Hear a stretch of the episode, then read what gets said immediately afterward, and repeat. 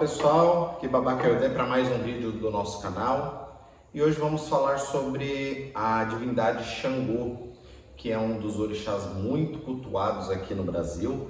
Inclusive tem uma região do Nordeste aonde recebe o nome de Xangô, né? O, o, o culto ao candomblé é conhecido como Xangô, o tambor de mina do Nordeste. E esta divindade, dentro do panteão Yorubá, ela é uma divindade diferenciada, aonde muitos Yorubás o considera como a divindade mais poderosa da terra, aqueles que cultuam Xangô, por se tratar de uma divindade eborá, um Iromolé, na qual ele, ele só se tornou divindade após o seu desencarne. Então ele não nasceu orixá ele é considerado um semideus. E em cima disso tem os pactos ligados ao Orobô, porque dele não comer obi, comer Orobô, mas é uma divindade que vem mostrar para o ser humano a, o poder que o ser humano tem por ser filho dos deuses, como Xangô também é.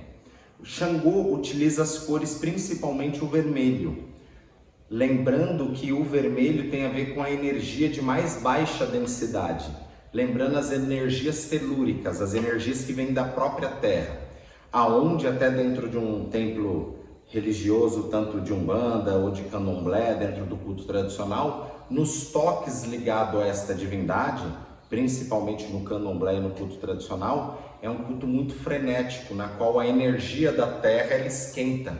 Então, quando se toca para a divindade, para Xangô e para Oiá, que seria o seu complemento de energia, é, a gente sabe que essa energia ela esquenta.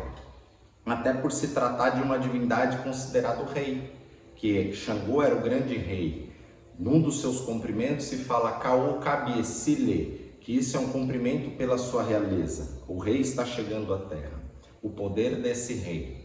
E Xangô, e os seus cantos é o que exalta o seu poder ligado à sua realeza. Vou fazer um canto de Xangô para vocês. Axé. Olucoso Ibaré, Olucoso Ibaré,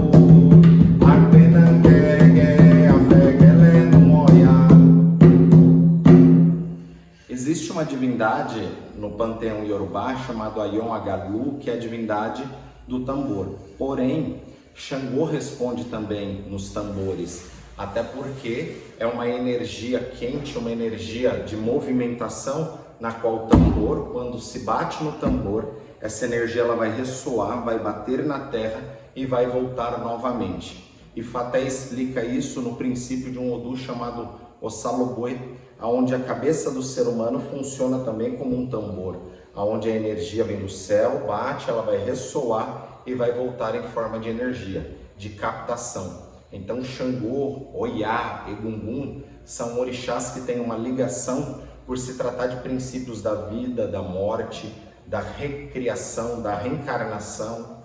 Então aos poucos a gente vem trazendo um pouco mais de conhecimento sobre o orixá. Axé. Ela moboru, ela moboye, ela moboye o boxixé. Axé.